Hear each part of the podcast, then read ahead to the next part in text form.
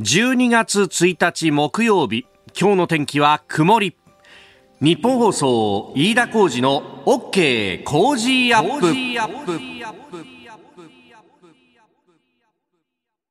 朝6時を過ぎました。おはようございます。日本放送アナウンサーの飯田浩二です。おはようございます。日本放送アナウンサーの新業一華です。日本放送飯田浩二の OK 工事アップ。この後8時まで生放送です師走ですよ。12月になりましたね。やばい。やばい。いややり残してることは本当に山のようにあるような、ね、いや、そうなんですよね。毎年そんな話をしてるかもしれないんですが、うん、はい、えー、そしてなんか師走空気も変わったなっていう感じで、寒いんだよね。寒いんですよね。えー、今、日本屋上の温度計11.9度を指しておりますが、昨日この時間に話題にしたのは、いや、あったかいんだよね。18度か ?16 度か昨日16度ぐらいありましたね、この時間は。この時間でもね、うん、そうだよね。はい。冗談じゃないよね、本当に。昨日はですね、20度くらいあったんですけれど、東京都心。ねうん、今日はですね、予想最高気温12度ということで、12度。今、日本放送屋上の温度計がまあ11.9度ということは、あ、そうか。これがもう最高ということっていう。だよね、はい。ほとんど気温がこの後上がらない見込みというなるほどことなんですよね。いや私もさすがに慌ててコート引っ張り出してきてさ。あ、りそうですか。ねえ、もう本当着るものでなんとかっていうところでねその上ですよ。えー、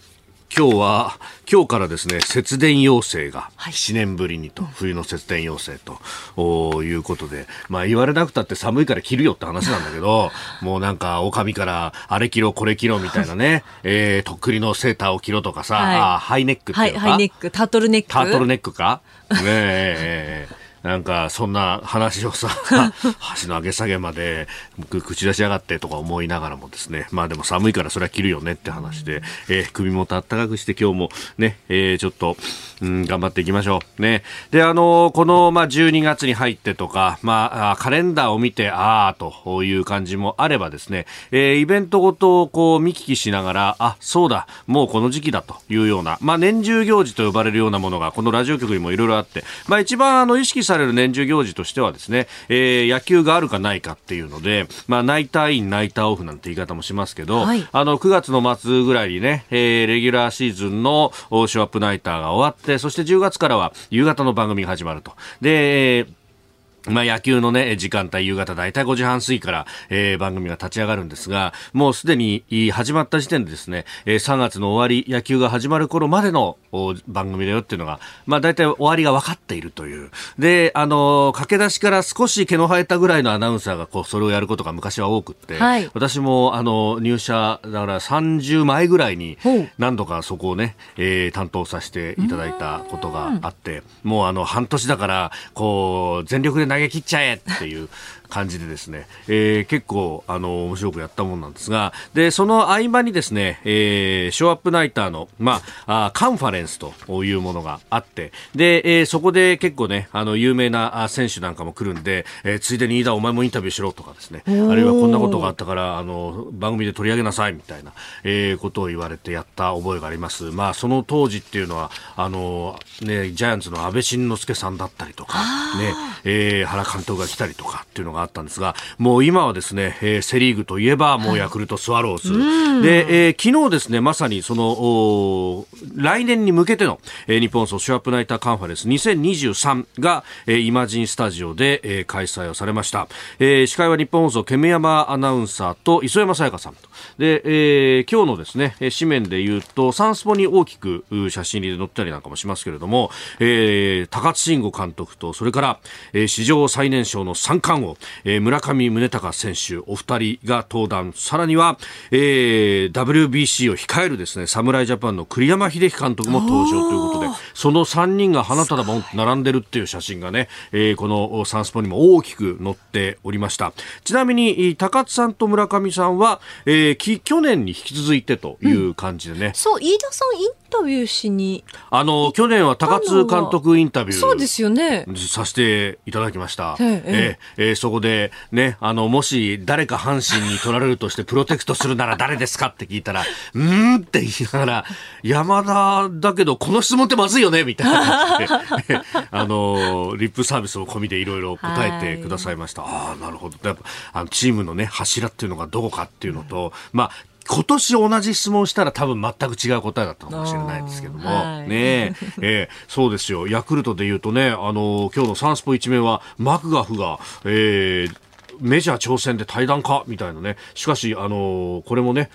球団も後押しというメジャー復帰希望というような話も出ていて、やっぱね、これから先ストーブリーグもね、えー、盛り上がっていくのかなと、えー、いう感じもありますが、えー、来年のね、えー、ショーアップナイターもぜひご期待いただければと思います。まあ、栗山監督とね、ゲスト、里崎智也さんのトークなんてのもあったようで、うん、んまあもうあのーセ・リーグもそう、パ・リーグもそうですけれども、レギュラーシーズンの前に WBC もということで、えー、野球はね、日本放送ショーアップナイターでまたお楽しみいただければと思います。私も全力で来年も阪神を応援しなきゃなと、すでにマジック143が点灯しているということであります。妄想はいくらでも膨らむんですよね。自由ですからね。ほらほうよ。この時間からコメンテーターの方々ご登場。今朝は明治大学教授で経済学者飯田康之さんです。おはようございます。おはようございます。よろしくお願いします。はい、よろしくお願いします。さあ、まずはおととい起こった社会学者、宮宮台真司さんが襲われ重傷というニュースについて、えー、今ね、新業アナウンサーからもニュースありましたけれども、この講義の終わりを狙って、うん、えー、襲いかかったったのではないかそして暗がりだったので、えー、犯人像について宮台さんもわからないということをおっしゃっているようです。そうですね、まあ、まだ現時点ですと、はい、全くの通り魔的な犯行である可能性も否定されていないわけなんですけれども、えー、非常に、まあ、多くの方驚いた事件で、まあ、あの命には別状ないとのことですが、はい、あのかなり重症なんではないかなと。でこれあの大学のセキュリティって非常に、はい、まあ、ざるでして、えー、まあ、あのそのため例えば地域の近くに大学があったらお散歩とかね、えー、で、えー、まあ、利用されたりはい、あと東大のキャンパス内なんかだと、うん、まあ、いろいろねスケッチとか書いてる方とかいたり。そうですね。この時期とかねイチョウが綺麗でとかね。で犬散歩してる人いたりとか。っていうその地域に溶け込むためには大学は開放性を持っている必要がある。その一方でそうなったら、まあ、誰でも入れるっていう状態になりますので、え非常にまあセキュリティ面では、まあ、あの考慮されていないんですね。でさらにはこれあのホームページで仮にあの誰かを狙おうと思うと、はい、その人の授業の時間と教室というのを、まああの多くの大学簡単に調べられるので、はい、そうするとそのあこいつは今何番教室にいるんだということは帰り道はここだあみたいな、えー、襲撃の、まあ、計画が立てやすい。これはね確かになぜ時間割と使用教室を表に出さなきゃならないのか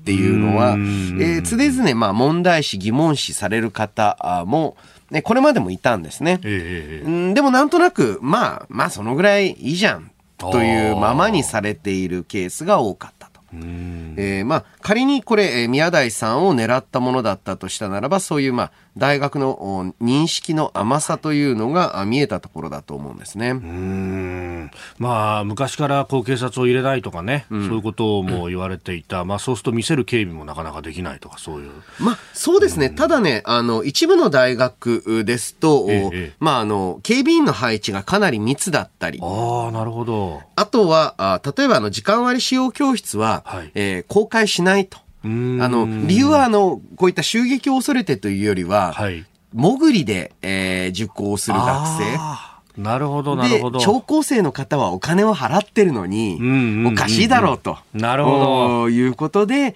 えー、こういった使用教室公開しないという選択をしている大学もあります。えー、ここが気になるプラスでした。飯田さんには、あ今日も8時までお付き合いいただきます。よろしくお願いします。よろしくお願いします。ここでポッドキャスト YouTube でお聞きのあなたにお知らせです。ラジオ局ニッポン放送飯田浩司の OK Cozy up。週末増刊号を毎週土曜日の午後に配信しています。1週間のニュースの振り返りニュースの予定やコメンテーターのラインナップをご紹介しています。後半は Cozy up コメンテーターがゲストと対談するコーナー。今月は青山学院大学客員教授でキャノングローバル戦略研究所主任研究員の峯村健司さんと麗澤大学大学院客員教授の高橋史郎さんに登場いただきまして大谷翔平選手を育てた教育など教育をテーマに掘り下げていきます。週末もぜひチェックしてください。そして番組を海外でお聞きの皆さんにアンケートのお願いです。あなたがどこでどうやってなぜ番組をお聞きになっているのか。どこの国でどんなデバイスでそしてなぜ番組をお聞きいただいているのかぜひ教えてください。え例えばアメリカニューヨーク。ポッドキャストで日本のニュースを知るためといった感じで、えー、お書きいただきまして飯田浩司の OK 工事アップの番組ホームページの中のメール投稿フォームからお送りいただけますと嬉しいです。件名には海外アンケートと書いてください。番組への感想やどんなニュースに関心があるのか番組で取り上げてほしいニュースなどもぜひ一緒にお答えください。いただいたメッセージは番組の中でご紹介させていただく場合もございます。えなお今回のアンケートは海外でお聞きの方に限らせていただきます。今後とも OK Cozy up をよろしくお願いします。あなたと一緒にニュースを考える飯田浩司の OK Cozy up コメンテーターの方々と7時をまたいでニュースを掘り下げてまいります。え今朝は明治大学教授で経済学者飯田康之さんです。引き続きよろしくお願いします。よろしくお願いしますさあ、まず株と為替値動きをお伝えしておきます。現地11月30日のニューヨーク株式市場ダウ平均株価ですが、前の日と比べて737ドル24セント高い、3万4589ドル77セントで取引を終えました。ハイテク銘柄中心ナスダック総合指数は484.22ポイント上がって、1万1468.00でした。一方、円相場は1ドル138円ちょうど付近で取引されております。えー、これからね、取り上げるニュースが要因ということなので、はい、まずは見出しに行きます。アメリカ FRB 議長12月会合での利上げ原則を示唆。アメリカ FRB 連邦準備制度理事会のパウエル議長は現地30日、ワシントンのブルッキングス研究所で講演し、利上げを減速する時期について、早ければ12月の会合になると表明しました。高インフレがピークを超えたかどうかの判断には慎重な考えを改めて示しましたが、今後も高い物価上昇が続いた場合は、利上げの回数を増やして対応する考えを改めて強調しました。えー、今月13日、14日に次の会合が予定されているというところですが。はい。現時点ですと、メインシナリオは0.5%。つまり、ここのところ続いていました、0.75からの減速ということになると思います。はい。まあ、その辺をこれ、あ、利上げのペースが緩むぞっていうのを交換して株は上がったと見ていいんですか、うん、そうですね。えー、これ、えー、実はですね、今月の消費者物価指数、アメリカの消費者物価指数の、はい、えー、予想が、あ、消費者物価指数の値がですね、ええ、予想よりだいぶ低めだったんですね。まだ物価上がってるんですよ。はい、で、ですが、思ったほど物価が上昇していない。これが一つ。え、そしてもう一つがですね、マネーサプライ。つまり社会全体に出回っているお金の量を見ると、どうも9月から下がったんじゃないかなと。お流通量が下がった下がってると。で、えー、まあ、結局のところ、物価っていうのは、はい、お金の価値の逆数なんです。どういうことかっていうと、物価が安いっていうのは、1万円でいろんなものを買える。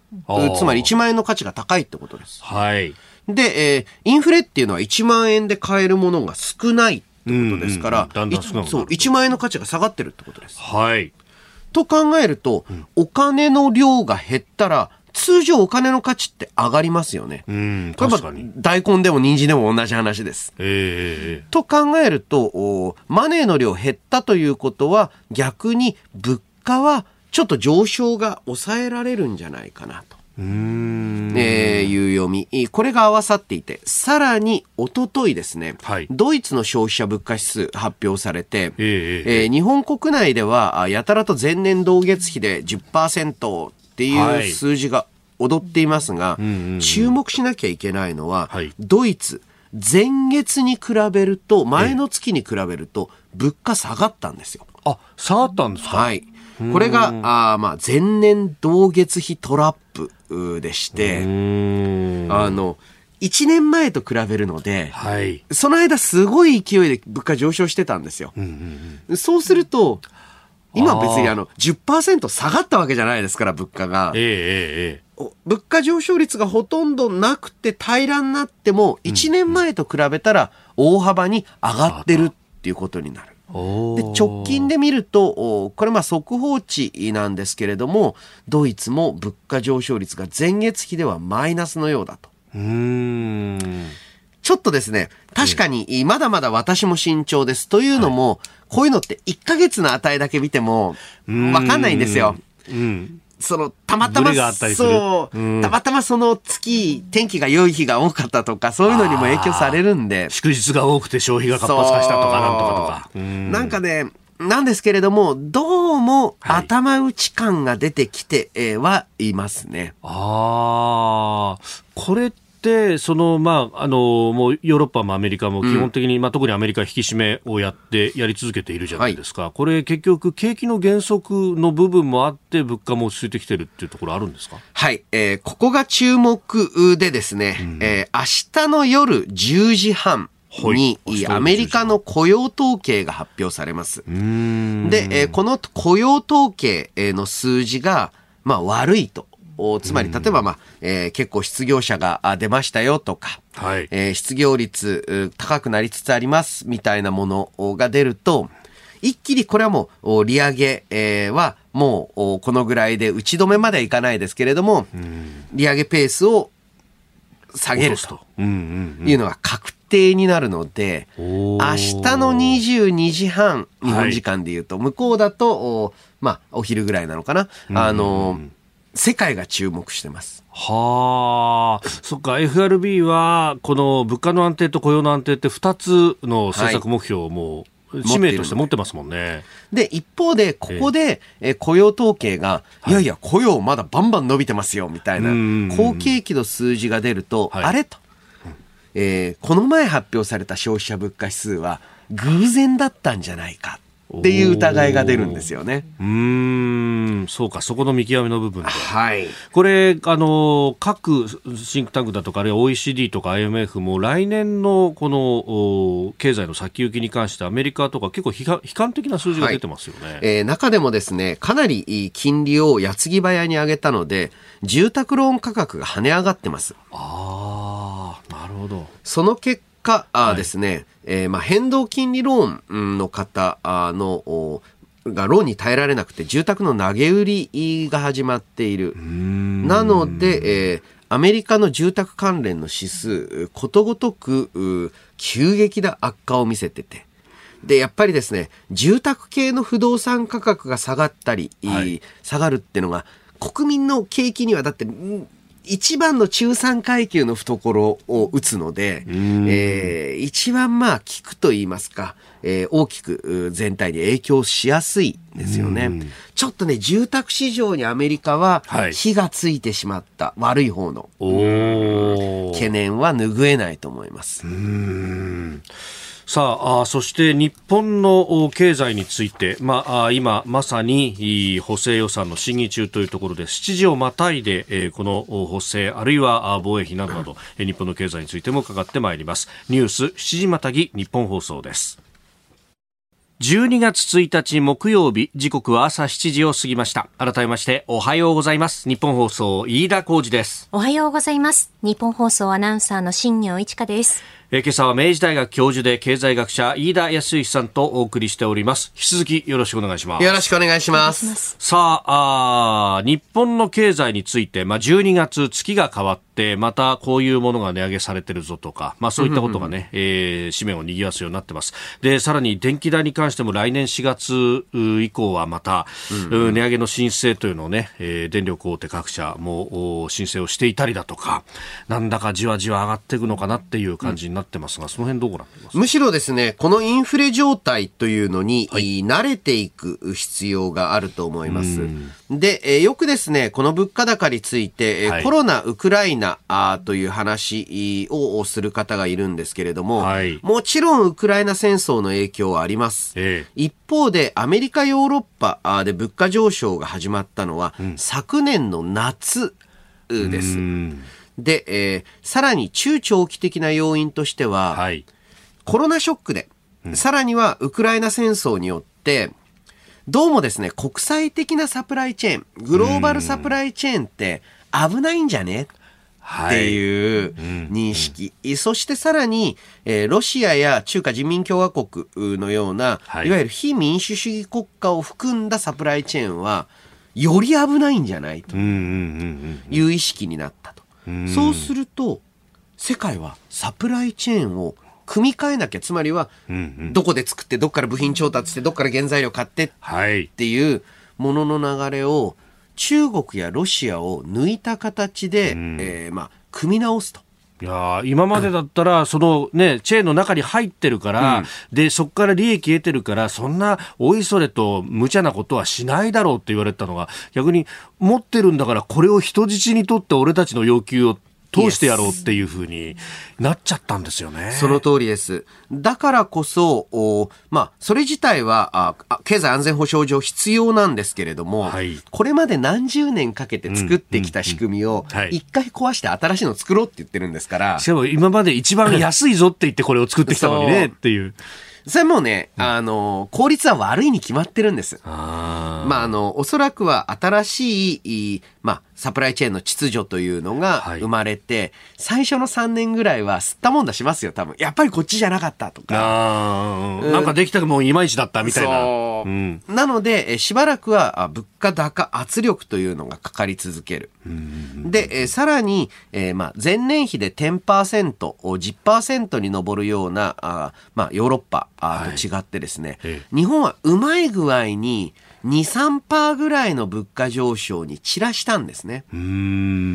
で、散らしたってことは、はい、えある程度、それこそアメリカ、ヨーロッパ以上に長い期間物価上昇が続く可能性はあると。おドカンと10%じゃないので、はい、えー、ゆっくりと価格が調整されていく。うんうん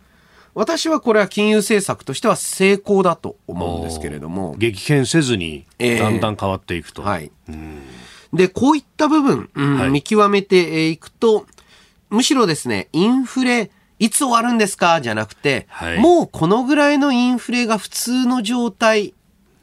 になれる必要がありますっていう方向にちょっとフェーズが変わってる、つまり30年間のデフレ状態。はいえ。ー、ここからまあ、エネルギー価格等はね、これからちょっともうウクライナ問題云々、うん、解消したり、あとは何と言っても電力については原発の再稼働が進むことによって、抑えられてほしいですけれども、基調としてはどうも、まあ、インフレが定着、まあ、逆に言うとしなきゃ困る、ここで。ああ、これでもデフレってなると、ものすごい染み付きっていうことなんですね。そうです。これでもデフレとか、はい、えー、デフレに、まあ、来年以降回帰するような経験をしてしまったら、はい、本当に日本はもう二度と浮かび上がれないかもしれない。うん、ここはそのインフレがまずいまずいまずいみたいな報道も多いですけど、うん、チャンスと捉えて変えていくっていうのもそうです。あの、えー、実際ですね、えー、各社ともに、値上げについての体制ができてきた。これまではもう値上げなんてしたら、はい、もう客誰もいなくなるだろうって思っていたら、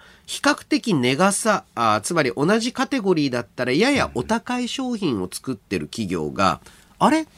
値上げしても売り上げ落ちないどころか、うん、あむしろね、えー、例えば従業員に余裕が生まれたりして、プラスじゃね？っって、ちょっと気づき始めてる会社がありますよね。おーいいサイクルができつつある。おはようニュースネットワーク。東京有楽町日本放送をキーステーションに全国のラジオ局21局を結んでお届けいたします。時刻は7時11分を過ぎました。おはようございます。日本放送アナウンサーの飯田浩二です。今朝のコメンテーターは明治大学教授で経済学者の飯田康之さん。取り上げるニュースはこちらです。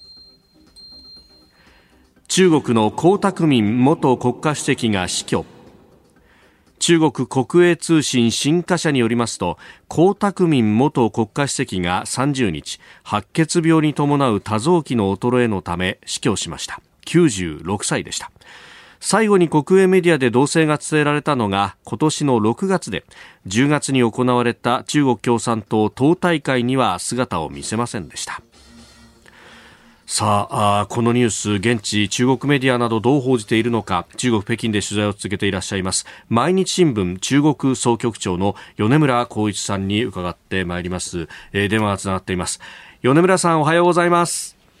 あ、おはようございます。よろしくお願いいたします。よろしくお願いします。さああ今回のこの江沢民さんが亡くなったというニュース現地ではどういった伝えられ方してますでしょうか？そうですね、あの、こちらの時間で昨日の4時半に、あの、4時半頃ですね、はい。あの、中国メディアが一斉に、えー速報を流しまして、で、昨日の夜のお CCTV 中央テレビで、でもかなり長く江沢民さんの功績などを伝えていました。はあ。具体的なその功績っていうのはどういうところが強調されてるんですか？そうですね、まあ、あのやはりあの非常に高い成長を遂げた時代でしたのでん、そういうようなこともあるんですけれど、はい。お興興味深かったのは、ですね、ええ。あのどういう意味なのかがはっきりわからないんですけれども、はい。あの昨日のあの中央テレビのお功績の中でも、え2004年に江沢民さんが、はい。あの中国共産党と国家の遠い発展の未来を見通して、えー自分から、あの党と国家、軍の指導者のポストをお譲り渡しましたっていうのが出てくるんですね。でそれっては習近平さんは譲り渡していない状況に対する、まあ、皮肉なはずはないんですけれども、はい。そこをちょっとこの際立たせているというところにどういう意味があるのかっていうのが、あのやや話題になっていたりします。はあ。まあいろいろんな見方ができるっていうことですよね。そうですね。えそれこそ江沢民さんの、まあ、まあ改革開放の時代の人そことはまた次にフェーズが移ったんだとか、まあ、今ここはもういろんな読み方ができるってところですか？そうそうそうですね、そこのところがちょっとお面白いです。あと、はいまあ、あの江沢民さん自体が、ええーとおいや器用方変があるといいますか、ええ多くの人にとっては、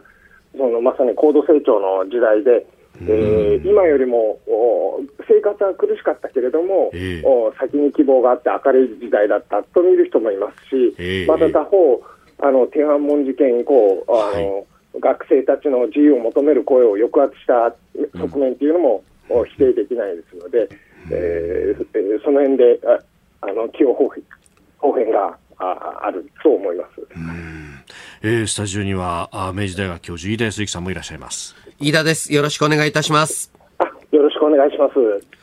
一方で、えー先週末来ですね、中国の主要都市では、えーまあ、抗議デモがあ報じられている、またはあ漏れ伝わってえーくるんですけれども、現在北京市内の様子、どのようになっていますでしょうか？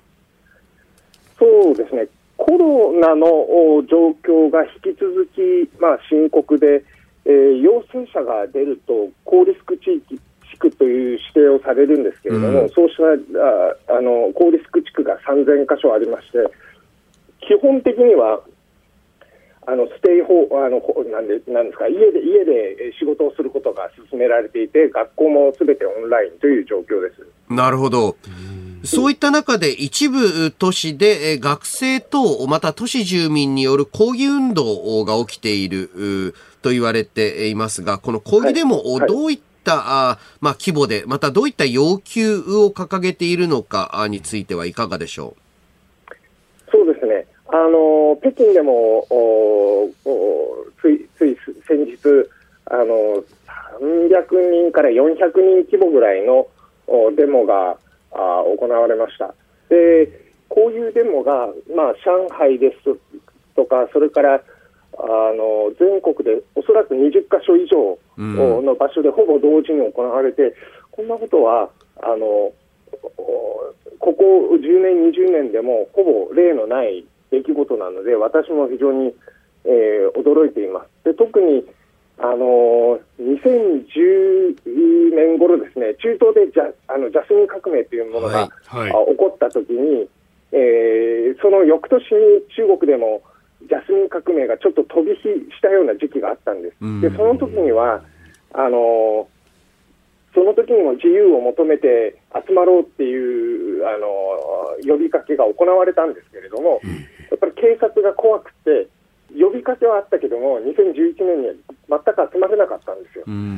で私はその時も中国にいたので、現場に行って、えー、呼びかけの現場に行ったら、記者と警察官しかいなかったっていう経験があったので、今回、実際に若い人たちが集まって、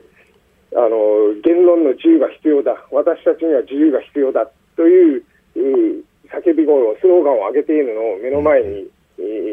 ー、自分の目で見て、はい、えー、まあ、その勇気にあの非常に感動しました。あの党大会の直前に北京のその繁華街の橋の上でスローガンをあれ掲げた後、はい、奴隷になりたくない市民になりたいとか、えー、PCR 検査より自由が欲しいと、はい、であのそのスローガンを掲げている学生さんたちもいるというような報道もありますけどあれやっぱりきっかけになったんですか？間違いなくきっかけになってると思います、あそこで出てきたワーディングがそのまま上海でも使われてましたし、はい、あの北京ではあの習近平さんやめ退陣を求めるまでの声はなかったんですけれども、あの PCR 検査じゃなくて自由が欲しいというようなワーディングはあの横断幕から来たものですので、えー、やはり強い影響を与えたと思います。これに対してその体制側、中央側はどういうメッセージを出してるんでしょうか？そうですね、あの29日にあの中国共産党で公安あの警察と司法をつかだ司る政法委員会というのがあるんですけれども、はい、会議を開いて、はい、まあ、そこであのかなり明確に敵対勢力の浸透と破壊活動、社会秩序を乱す犯罪行為を打ち砕いて、社会の安定を必ず守るというような、あことを言っています。おそらくタイミング的にも、今回のデモ、抗議行動を指していると、えー、思います。でまた根拠は全くないんですけれども、はい、中国政府はこうしたデモの背後にはあの米国など海外の勢力があると中国の市民に信じさせたいと思っていて、えー、中国外務省の記者会見などでもそうしたニュアンスを出そうとしています。これそのあの一部報道などで見かけるのがこう中央のコロナ対策の責任というよりは各地方が締め付けすぎたんだというようなことを強調しているという報道もありますがこの辺いかがですか？あのその中国政府の説明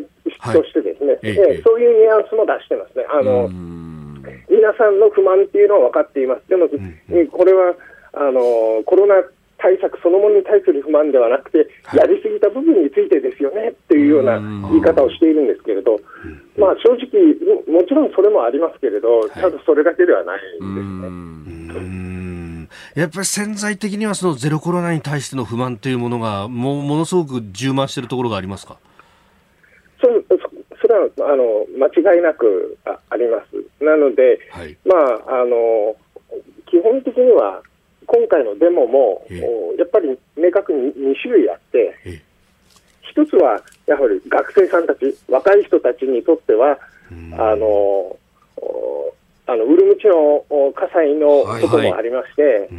あのウルムチの火災で10人亡くなったんですけれども、はい、そのそのことについてのその若い人たちの怒りっていうのは、ちょっとその前にあった韓国のイテウォンで、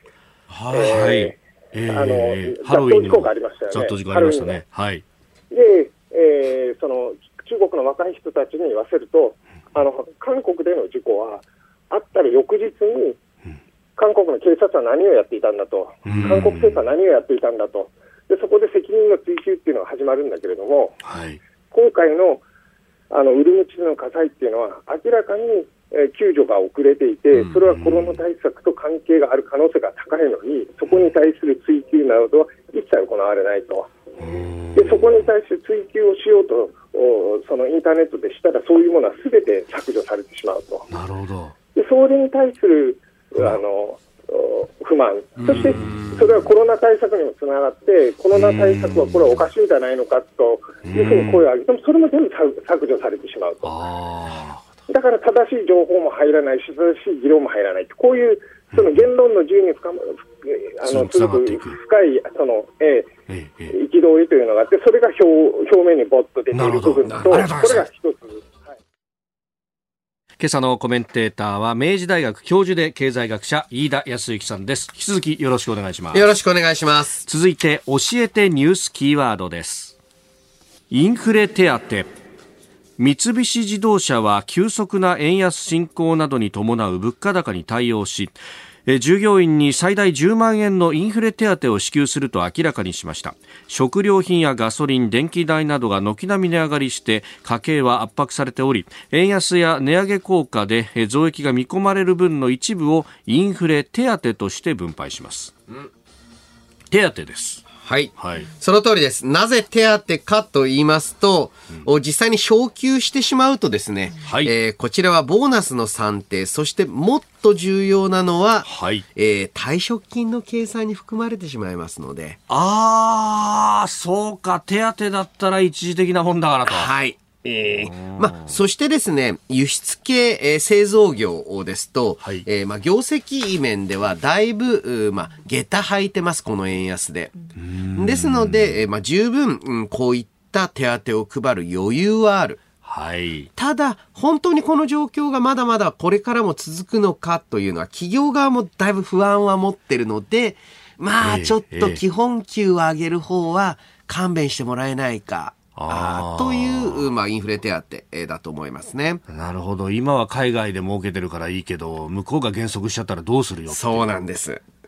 ですから、あーその一方でですね、外食や家電量販店にも、おこのインフレ手当えー広がってきています。こちらはもう一個別の事情があります。外食産業をお現在ですね、ちょっと人が集まらなくなってきてるんですね。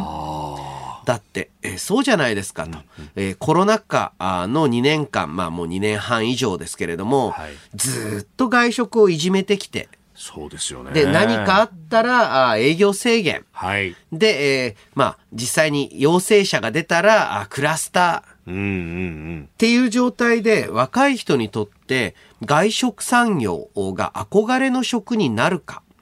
これはあの、おアルバイト等だけではなくて、もう一つはね、えーまあ、料理人になろう、ええおという人たちにとってはもい、すごい大きな不安だと。えーこれはあの専門学校を経営されてる方に聞いたんですけれども、ええ調理師のコース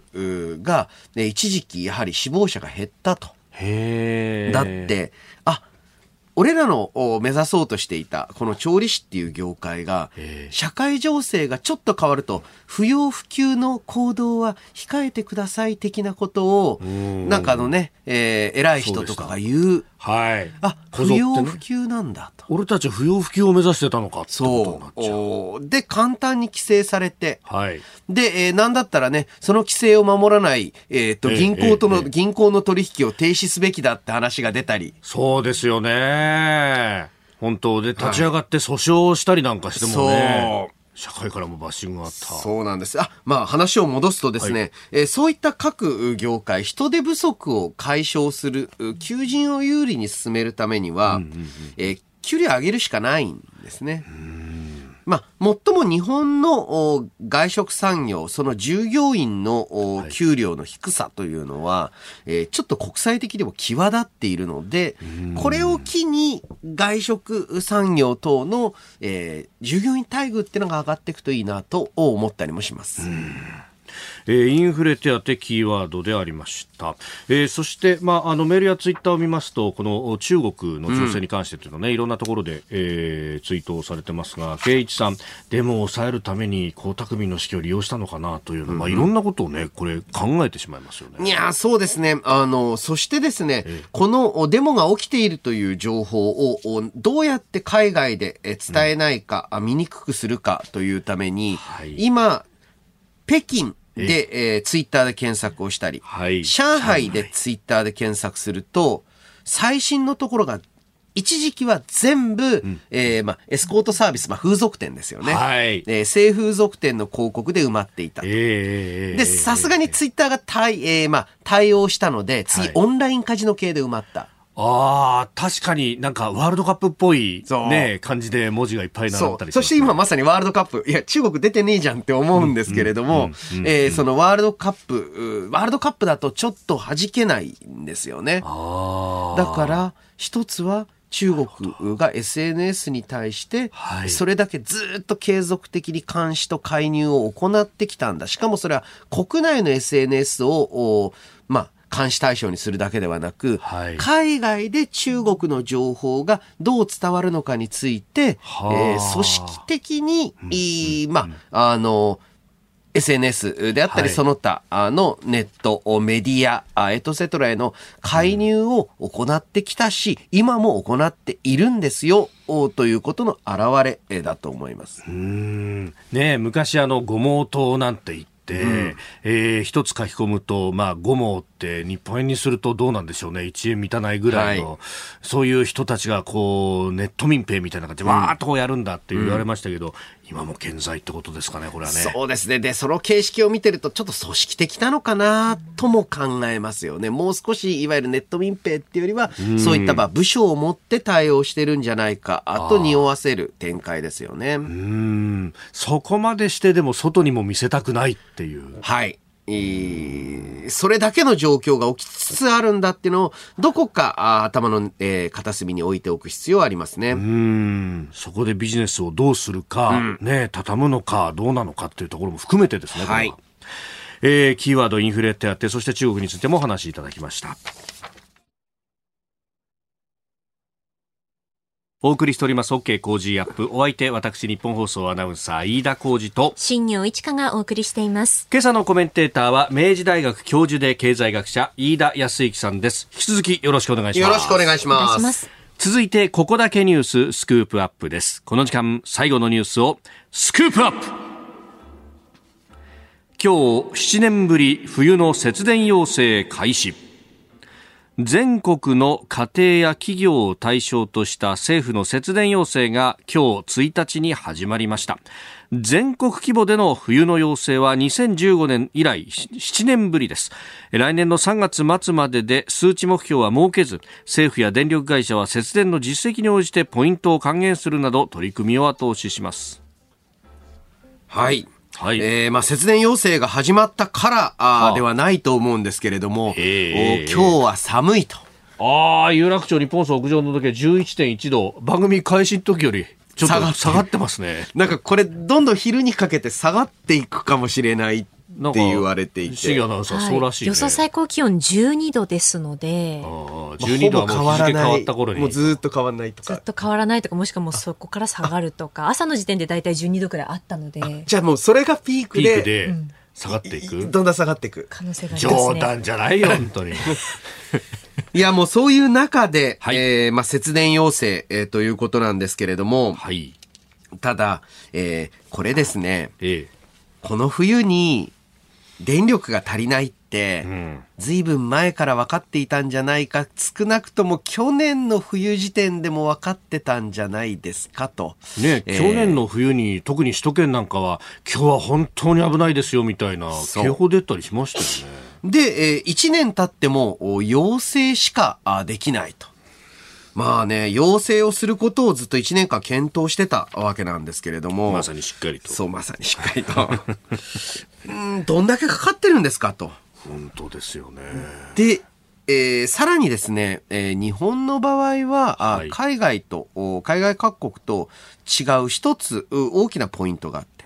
動いてない原子力発電所をこんなに持ってる国ってないんですよ。うーん、うん、うん、う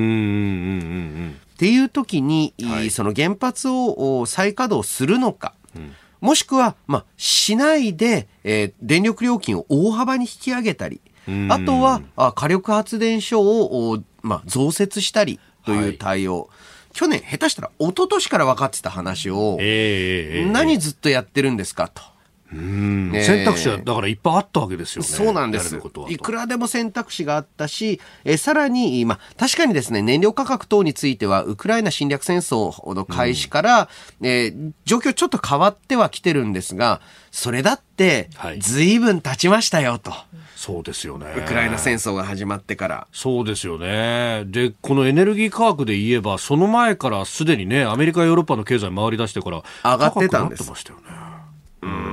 で、えーやはりですね、これから、あーまあ、今まさに国際的なサプライチェーンの組み替ええーが進みつつある。その時、アジアでの生産拠点として期待できるのは、はいまあ、結局日本ということになるんですね。えーやはりあの、台湾ですとちょっとその、まさに震源地になる可能性がある場所ですし、そしてまあ韓国ですと、まあえー北朝鮮と地続きだったり、あとは外交上の姿勢としても、おまあ、やや、あはい。米、あの、中、どちらに向いているのかという問題が、まあ、政権交代のたびにブレるというのがありますもんね。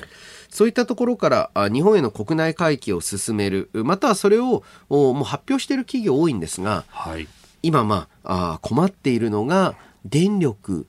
いつ改善するんですかと。で、えー中堅どころの、おいわゆる現地生産工場をお中国に出していたタイプのお企業おもですね、いやもう全然戻すつもりですが、が、えー立地点、えーつまり日本国内のどこにするんですかっていうのを考えるときに、基本的に電力事情で決めておりますと。ああ、そうすると今だと、まだ西日本の方が原発動いてるかなとか、そういうことはそうそう、そういうことです考慮にね。入ってきますだからやっぱり九州っていう選択肢が最初に出てきて。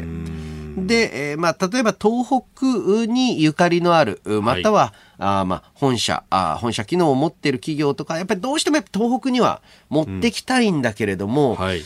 ーん電力事情が不安定でいつ改善されるかわからない。正直、去年今年みたいな状況で、高いっていうのは、うんうんうんある程度、おまあ、嫌だけど、我慢できるかもしれないと。不安定であるとか、えーそしてあの、要請という、なんていうんですか、あの、よくわからん規制をはめられるかもしれないという、まあ、そういった部分が、ちょっと日本国内への産業の回帰というのを押しとどめてしまっている側面はあると思いますね。確かに、だって去年のあの、冬の寒い時期の節電のって、なんとか乗り切りましたけど、よくよく報道とか見ると、工場の操業を一部カットしてみたいな話があって、え、こんなことしてたの？みたいなそう、ね。それ要請、本当に要請ですか？っていう。ええで、まあ特にね、これはそれこそ、おまあ地方の工業団地等ですと、立地補助金をもらった上で移転してたりするので、なるほど。えー、官の言うことをはい。無限には断れないっていうケースも少なくないと聞きますね。うーん。で、しかもね、あの、西日本は、まあ、加圧水型が多くて、東日本、特にね、東電管内は、福島第一と、まあ、同じ形だと言われてしまうんですが、沸騰水型が多いと。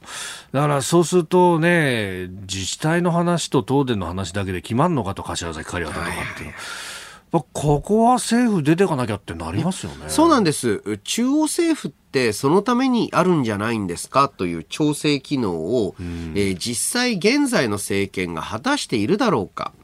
で、えーまあ、しばしば岸田内閣の支持率低迷、えーは、えー何ですか、あの、統一教会問題とか、はいえー金銭問題とかいろいろ言われていますけれども、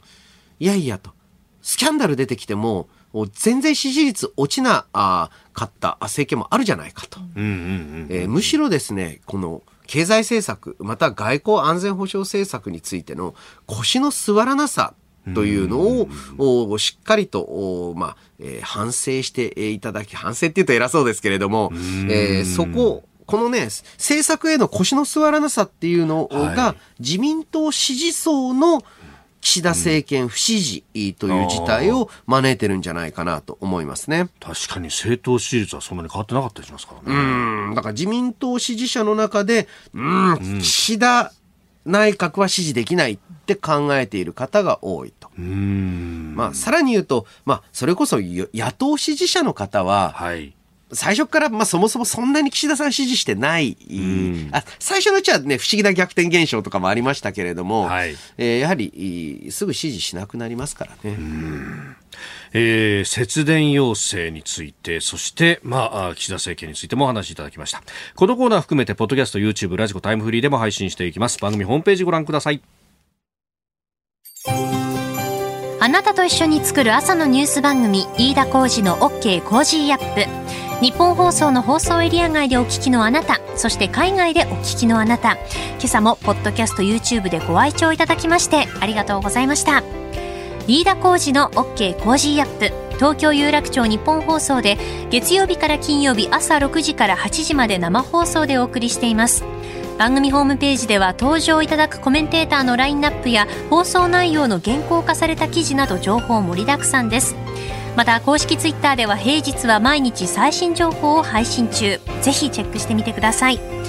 そしてもう一つ飯田浩二アナウンサーが「夕刊富士」で毎週火曜日に連載中。飯田浩二の「そこまで言うか」こちらもぜひご覧になってください。忙しい朝そして移動中ニュースを少し深く知りたい時。ぜひ AM、FM、ラジコはもちろん日本放送のポッドキャスト YouTube でお楽しみください。